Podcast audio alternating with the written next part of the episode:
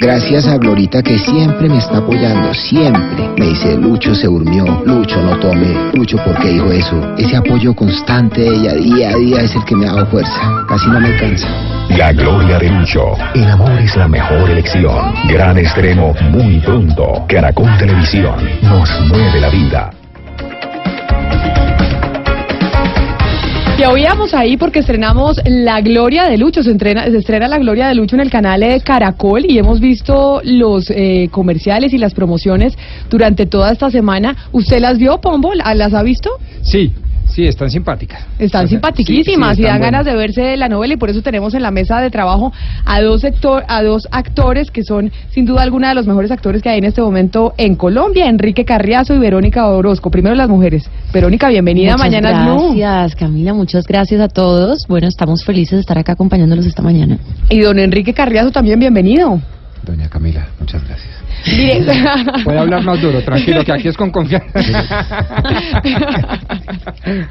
bueno, ¿hace cuánto? Eh, ¿Todavía están grabando la novela o ya la novela se terminó de grabar? Ya terminamos. Ya terminamos hace unos meses. Bueno, no, hace casi un año ya.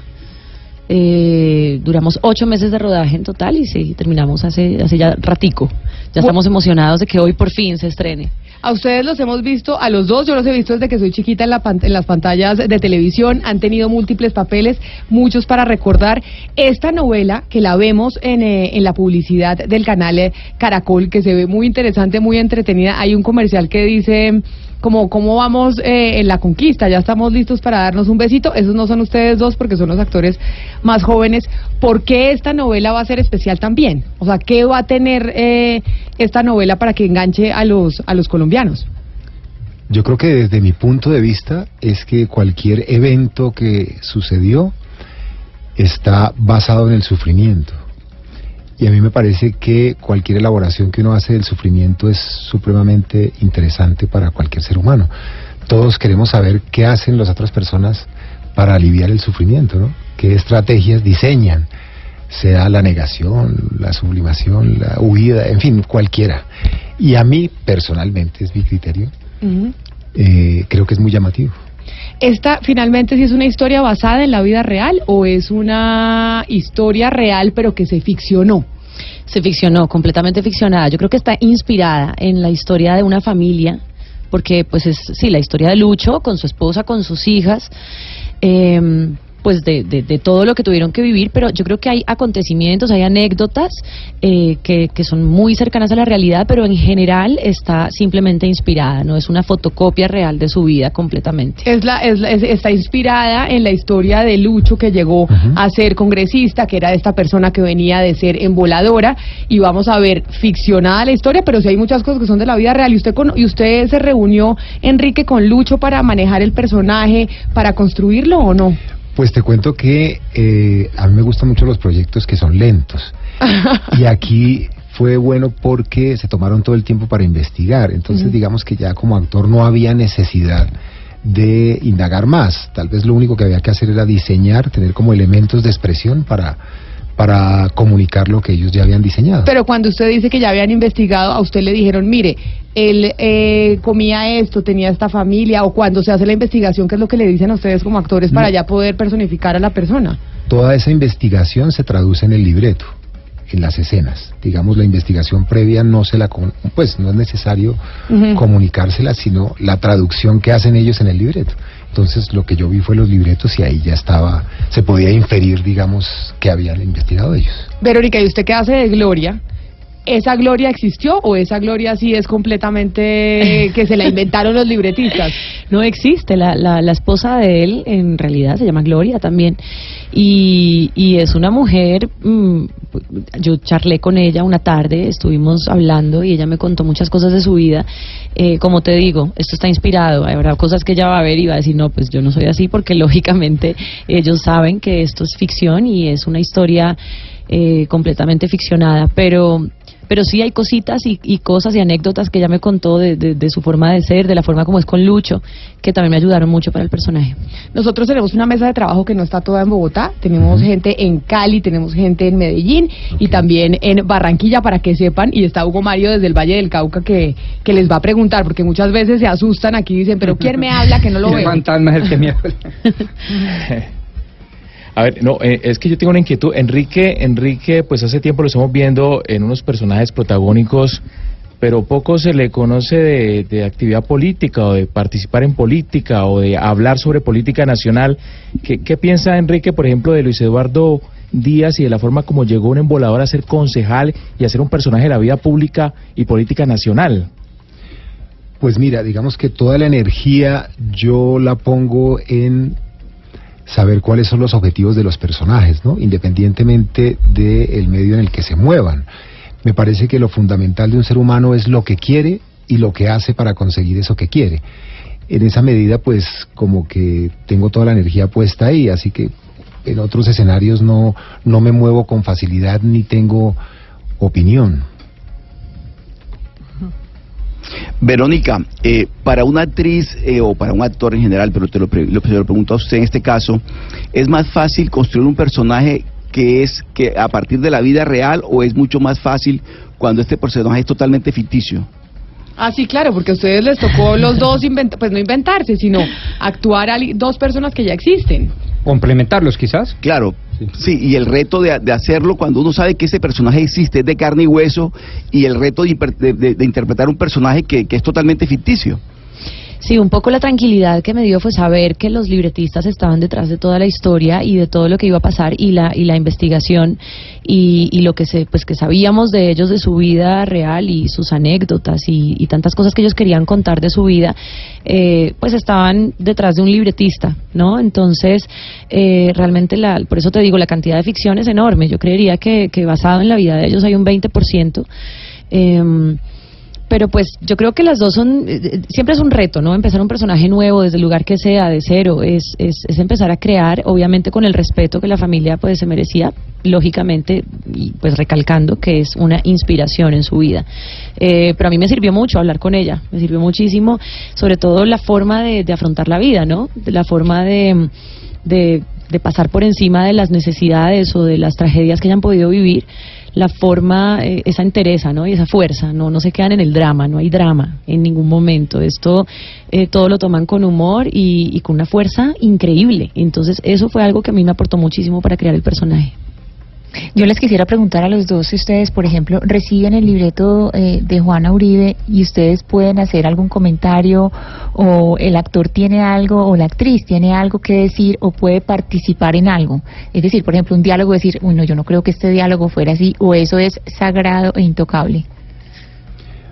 Pues mira, eh, lo mejor es que lo que uno tenga que decir lo diga a través de su actuación. Creo que es una manera más eh, eficaz de comunicar lo que uno piensa.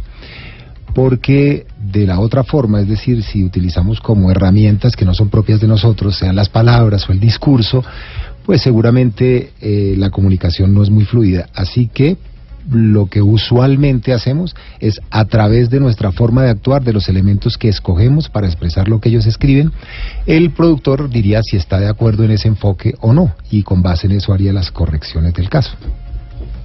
Verónica, eh, yo tuve la oportunidad de conocer a Lucho como concejal y era un personaje muy polémico. Digamos, desde un punto de vista todo el mundo lo defendía porque era esa cultura del mérito, esa democracia incluyente que no tenía estratos y eso es maravilloso a mi modo de ver.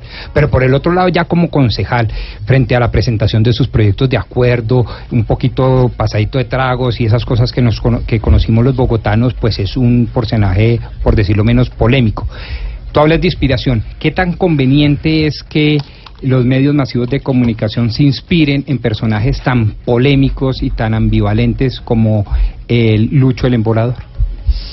Yo lo que creo es que la serie está basada en una historia familiar, ¿no? No se mete tanto con el tema de la política.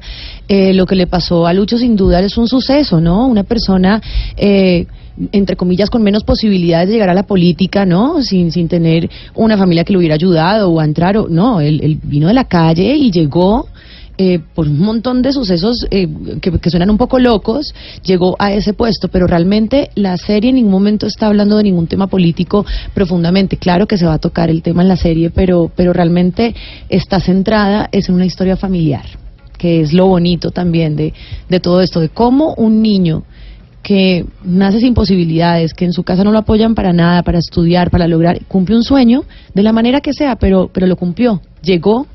Eh, y cuando nadie lo esperaba además. Entonces eso es lo bonito.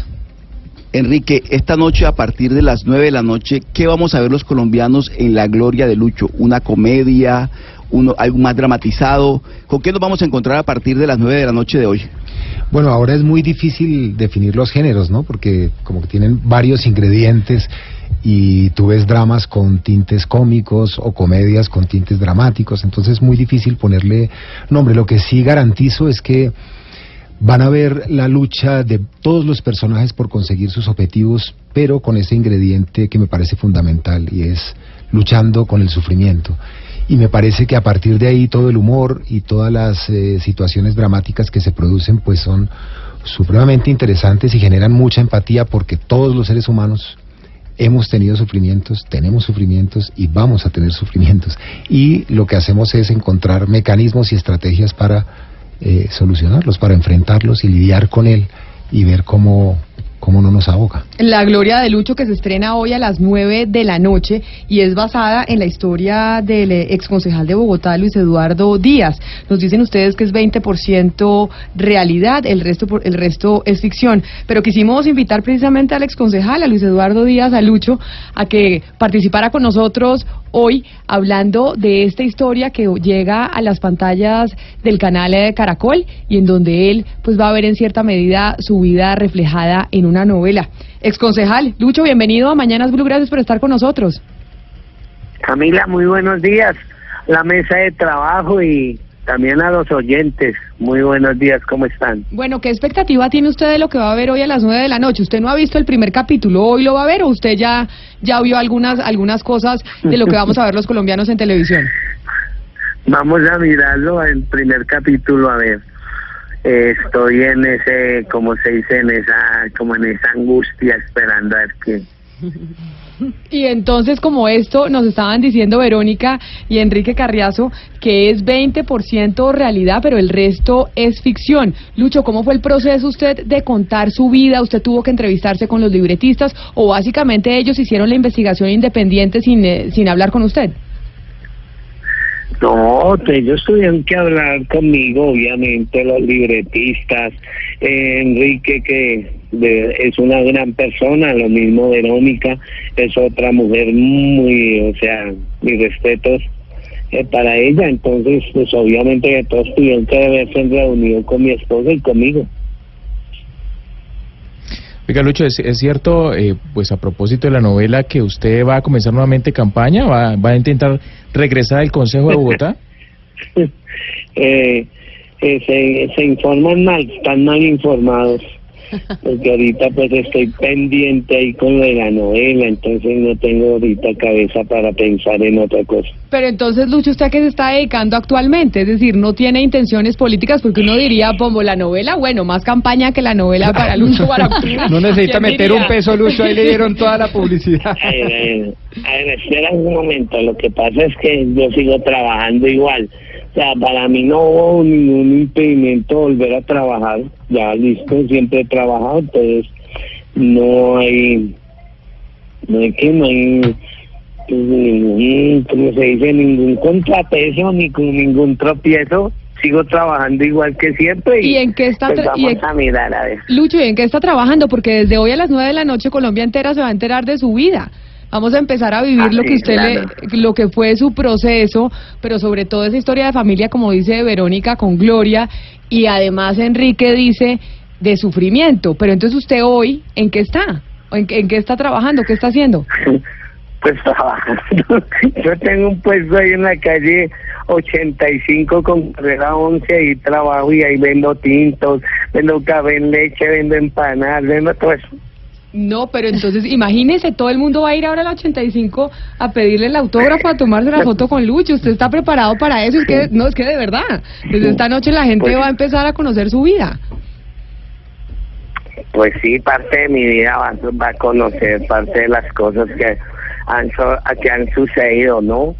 La- las, los tropiezos que han habido en la vida de Luis Eduardo Díaz desde pequeño y pues hombre con mucho gusto los espero allá en la 85 y nos tomamos una foto y, y nos tomamos un tinto Pero venga, eso. ¿Cuánto cuesta el... A ver, usted vende tinto y vende empanadas. ¿Cuánto cuesta el tinto?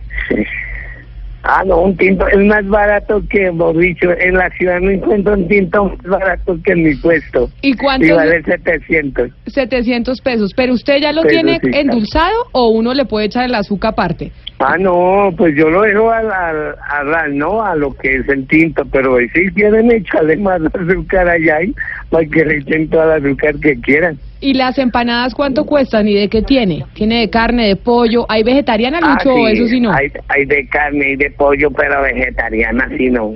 No, tiene que Ah, incluirla es muy exclusivo, es muy exclusivo el sitio. ¿Y, lo- ¿Y sus principales clientes quiénes son? ¿Los taxistas? Sí, muchos taxistas van y también, hombre, por Dios, va también gente, pues digo de todos los estratos, de serio que no digo mentiras, estoy hablando realidad, de todos los estratos van. Y No. pues chévere, para mí chévere. Oiga, Lucho, pero es, es cierto que usted le van a dar una participación ahí en la novela, va a incursionar también en la actuación. Claro, también voy a participar ahí en la novela, voy a actuar ahí como me- eh, como amigo de, de Lucho, o sea, amigo de yo mismo. Pero entonces, eh, porque ha- hagamos una escena. Acá está Enrique Carriazo como Lucho. Entonces salude Lucho a Lucho. Háblense, Pero a- hable- No, háblense no- entre no los tengo dos. esa capacidad. ¿eh? De Entonces improvisar. saludo Es que- yo dale, Enrique. eso Oiga, sí, más bien. Lucho, ¿cómo está, hermanazo? Cuénteme, ¿cómo le ha ido, cómo le ha ido en su vida, hermano? Es que mira, ¿Qué más esa vida de concejal y ahora de vendedor? ¿Qué tal? Contesta tú. Ah, contesto yo Claro, mismo. claro. a mí me va perfectamente. A mí me va muy bien. Yo me, yo me río de la vida porque porque no ha pasado nada. Además de todos los tropiezos y de todos los golpes, pues ahí voy para adelante. La vida no para. Y doña La Gloria, vida sigue, sigue, sigue. doña Gloria lo ayuda en el puestico de tintos y empanadas o ella está en la Ah, casa. no, ella, ella en la casa, ella en la casa está pendiente en la casa. Claro, ya trabajó conmigo, ella trabajó como 20 años, entonces ya no, ¿para qué trabaja más? Ah, o sea, Verónica, usted que está informada de la historia de doña Gloria, porque es la persona que usted pues representa en la novela, ella es la que hace las empanadas Ella y el les tinto ayuda, y ella todo. les ayuda a armar todo, ¿cierto, Luchito? ¿O me equivoco? Sí, Claro, es Gloria la ella que hace las empanadas, las. Esa es la capitana del barco, ¿sí o no? Sí, claro, es, es que alrededor de ella se mueve toda esta, toda esta familia, porque si no fuera por ella, muchas veces usted sabe que uno de hombre, pues, eh, como que echa la vida como a que, que no vales nada, o sea, que no vale nada, ¿no? Uno como hombre, o sea, mi forma de pensar es esa, de que pues sin ella no hubiera valido la vida, ¿no? Pero con esta mujer todo se mueve alrededor de Gloria, todo, todo, todo. La gloria de Enrique Lucho. Carriazo, le, pregunto, le pregunto a Enrique Carriazo, Enrique, eh, ¿qué pensabas de la vida de Lucho antes de hacer el personaje, antes de interpretarlo? ¿Qué lectura haces de Lucho Díaz, el, el embolador, el concejal? ¿Qué lectura tenía yo? Pues sabes que no estaba muy conectado y quizás si tuviera una opinión no la compartiría acá. Porque creo que esos asuntos son muy delicados, ¿no? Porque se basan simplemente en percepciones momentáneas que quizás no le hacen justicia a la persona, ¿no? Eh, los personajes públicos sufren un poco eso. Solo a partir de un momento eh, se publica algo y a partir de ahí ya se genera una realidad que muchas veces es injusta o por lo menos no acorde con la realidad. Por lo tanto, yo prefiero el silencio. O distorsionada, distorsionada totalmente. Pero sí, mire, estamos, Lucho tiene una forma de hablar muy particular. Y, y usted va, usted habla así en, en la novela, Enrique, así como Lucho. O sea, vamos, este Lucho que estamos escuchando es el que vamos a ver en, en, en la novela más o menos. No, no creo, pues es que eh, digamos que yo utilicé como otras herramientas, ¿cierto? Como lo que les explicaba ahora, quizás la parte interna, más que la forma. Y de hecho ahora, oyendo a Luis Eduardo, él habla de las cosas que pasó. Entonces yo creo que, repito, que como los mecanismos que tiene ese personaje para superar el sufrimiento, me parece que eso era lo fundamental. El resto se vuelve como formas que, digamos, son como secundarias. Y en esos mecanismos, ¿qué papel juega el humor? Porque todos los concejales reconocían en Lucho una persona muy positiva y con un gran humor. Pues sí, acá nos acabamos No, pues de reír. nos ir, claro, sí. Que nos informamos mal, dijo, se informan mal y él se entrevista yo con yo. Exacto. Pero el humor, ¿qué papel juega en esa huida sufrimiento? Sí, yo prefiero la definición que hay del humor, que es una definición un poco técnica, y es que el humor nace a partir de un pensamiento mecánico. El humor solo se produce cuando tú ves que alguien tiene un pensamiento mecánico y olvida la realidad. En esa medida es un mecanismo también para superar el sufrimiento. Es decir, la realidad te muestra que hay algo que debe generar sufrimiento, sin embargo el pensamiento mecánico dice que no. Bueno, está, eh, está muy sí, budista sí, usted hoy, sí, yo estoy aquí. muy técnico, pero, pero, Lucho, Creo que la audiencia se merece un poco que uno trate de dar lo mejor, ¿no?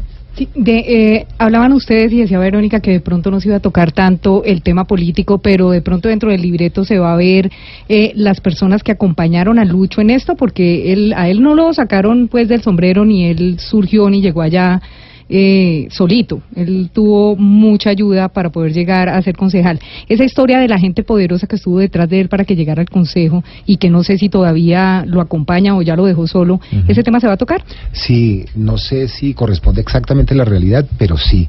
Katy Sáenz va a realizar un personaje que, digamos, es una persona que termina o intenta seducirlo, ¿cierto? Con las mieles del poder y con la belleza y, y aparentemente aprovechándose de su ingenuidad, pero no se sabe al final quién es el que termina casando a quién, ¿no? Parece que es el cazador casado, diría yo, porque eh, una de las estrategias que él utiliza es quizás fingir ser más ingenuo de lo que es.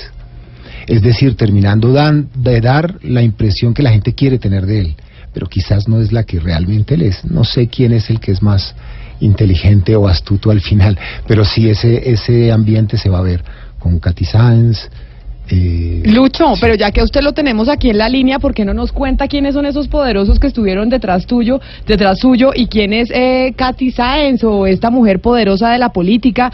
Sigue estando por ahí a su alrededor, lo dejaron solo. Cuéntenos usted la parte real de lo que vamos a ver nosotros a partir de hoy esta noche en el canal Caracol.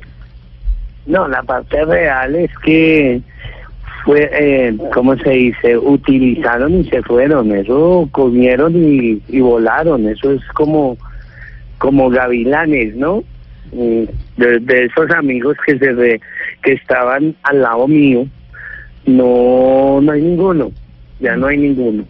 Pero ¿y lo, y lo abandonaron en qué momento, Lucho? Se van, dicen, lo utilizaron, llegamos al consejo, Ah. estuvimos cuatro años y ya no hay ninguno. ¿Y dónde están? en el en el momento en el momento aprovecharon la circunstancia y luego se fueron. Lucho, Eh, si- y si llegaran pues- hoy a tomarse un tinto allá, supuesto que les diría. mm, yo pienso que si estuvieran escuchando aquí que ni llegaran a tomarse en un tinto porque no se lo vendería. Pero si Lucho, fueran los únicos clientes en la vida eh, no se lo vendería. Me prefería tomar yo solo el tinto Ay, Lucho, pero bueno, no va a tener esos únicos clientes en la vida porque a partir de hoy usted tiene No, que saber que la producción va a ser un poco más elevada, ¿no? Porque le va a llegar más clientes. tengo mira, yo tengo muchos amigos, yo tengo muchísimos amigos reales, en realidad amigos que, que estuvieron conmigo en la buena, en la mala y, y nunca me han dejado. Entonces es, es un decir de mí, de, de yo, que, que si fueran los únicos clientes, ¿no? Pero es un decir porque tengo muchísimos amigos y muy buenos amigos.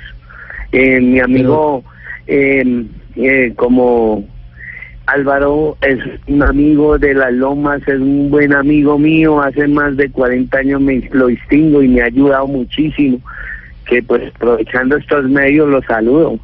Un saludo a don Álvaro en Las Lomas, imagínese, hace 40 años amigo de Sí. Lucho Hugo Mario. Yo, yo lo noto, Camila, un poco desencantado de Lucho después de su paso por el Consejo de Bogotá. ¿Qué, piensa usted, Lucho, hoy de la política colombiana? De los políticos colombianos, ¿qué, qué piensa usted? Eh, que es una, una corrupción violenta, es una corrupción violenta. Mira, mira, Leo, ya recordar algo que hace eh, 17 años pasó que, eh, que me emborraché y que, ¿cierto? Lo vieron como que muy malo, que eso era muy malo, que yo me hubiera emborrachado, que no es que... Y, hace unos pocos días sale un personaje, un político, un- además, y sale bo- borracho en una, en un, en, en el, en el, en el Consejo de Bogotá y en el recinto borracho, que le canten el, el Happy Birthday, me parece algo que eso sí fue y no pasó nada, no pasó nada, mire, no, no pasó, sino que, ay, no, que se emborrachó y que le cantó y ya. Pero a mí me hicieron ver como el monstruo más monstruo porque me emborraché. Entonces pienso que la política es lo más corrupto y lo más rastrero que hay. Lucho, pues a partir de hoy vamos a empezar a conocer su vida, eso que nos dice Enrique Carriazo, el sufrimiento y el sufrimiento que pasan muchos eh, colombianos que han estado en su condición, pero creo que es una, forma de resarcir lo que pasó también con usted en la política en el Consejo de Bogotá, que los colombianos van a saber, entre otras, pues cuál fue la realidad y lo que a usted le tocó pasar para llegar, eh, entre otras, a ese a ese cargo de concejal de la ciudad, de la capital. Muchas gracias por haber estado con nosotros y pues estaremos pendientes de ese estreno No, y allá nos vamos a comer la empanada y el tinto. Allá los espero con mucho gusto y esperando de que todos los oyentes de Blue Radio nos escuchen, nos vean y ahorita desde hoy a las nueve de la noche y mirando una una historia que va a dejar alguna realidad. ¿Y cuál es la realidad? La unión de la familia, el amor que se siente, ¿no? Porque muchas veces hay hombres que, que cogemos cualquier poder, cualquier dinero y se nos olvida que tenemos hijos, esposa y conseguimos otras clases de mujeres que no que no están en la realidad, que no que no son las que han sufrido con uno. Entonces, esto va a dejar esta historia va a dejar una enseñanza muy grande y no solo pues pues para Colombia, ¿no? Eso va a Lucho, ser ¿Sabe a quién? enseñanza. De, tenemos que entonces quedar con un compromiso que tenemos que hablar entonces Sí, con claro. doña Gloria. Hablamos con doña Gloria mañana porque ya hablamos con usted, pero ella Con también es gusto. protagonista fundamental de su vida y va a ser protagonista fundamental de la novela. Con mucho gusto. Yo sé que mañana la llaman a este mismo número y ella siempre va a estar ahí. Bueno, don Luis Eduardo Díaz, Bueno. exconcejal de Bogotá, pero además eh, la historia de vida que vamos a empezar a Yo, ver esta noche. Camilita me, me deja el don a un lado y me dice Luis. Ah, bueno, bueno, Luis, es que me da pena, Bueno, me da pena no decirle don. No, no, eso no se preocupe. Eso sigo siendo Luis, ah, así sea el presidente de la República, sigo siendo Luis para todo el mundo. Bueno, Luis, allá nos vemos con el tinto y la empanada. Eh, No, un abrazo y que estén muy bien. Feliz mañana, qué maravilla. Chao, chao, chao. Bueno, pues precisamente ese personaje que ustedes acaban de escuchar es eh, la historia de vida que vamos a empezar a ver hoy desde las nueve de la noche, personificado por Enrique Carriazo y Gloria, su esposa Verónica Orozco. ¿A qué horas y dónde van a hacer, dónde va a ser el lanzamiento? Bueno, nosotros ya tuvimos un lanzamiento para los medios eh, hace una semana más o menos y hoy pues sí, en, ya a manera de amistad nos vamos a reunir a ver el primer capítulo todos. Bueno, pues les deseamos lo mejor, seguro que esto va a ser un éxito y además con ustedes dos. Cuando yo vi el comercial dije, bueno, ya estos dos actores es No, pues de éxito. garantía de sí, éxito, no, ya está lado. básicamente. Así que muchas gracias por venir, esta es su casa y más adelante seguramente los vamos a tener nuevamente acá cuando ya vayamos conociendo qué pasa con la Claro novela. sí. ¿Cuánto Claro va a durar la novela? sí. Pues al aire yo no sé, por ahí unos cuatro o cinco meses yo No, creo, tiene que ser, más, o ¿no? No sé, ¿Cuántos capítulos? Son Se lo miden en 80. capítulos, ¿no? Son 80, capítulos. Pero a 80 veces se extiende capítulos. un poco, ¿no? A veces eh, Ah, ok. esos 80 pueden representar más o Sí. menos de acuerdo a la De acuerdo al éxito. Sí. Ahora De acuerdo al a éxito grabar de la la segunda temporada. Verónica Orozco, Enrique Carriazo, gracias por venir. Feliz mañana. Muchas Gracias a gracias, a ustedes. todos. Gracias. 11 de la mañana, 42 minutos. Ya volvemos en Mañanas Blue.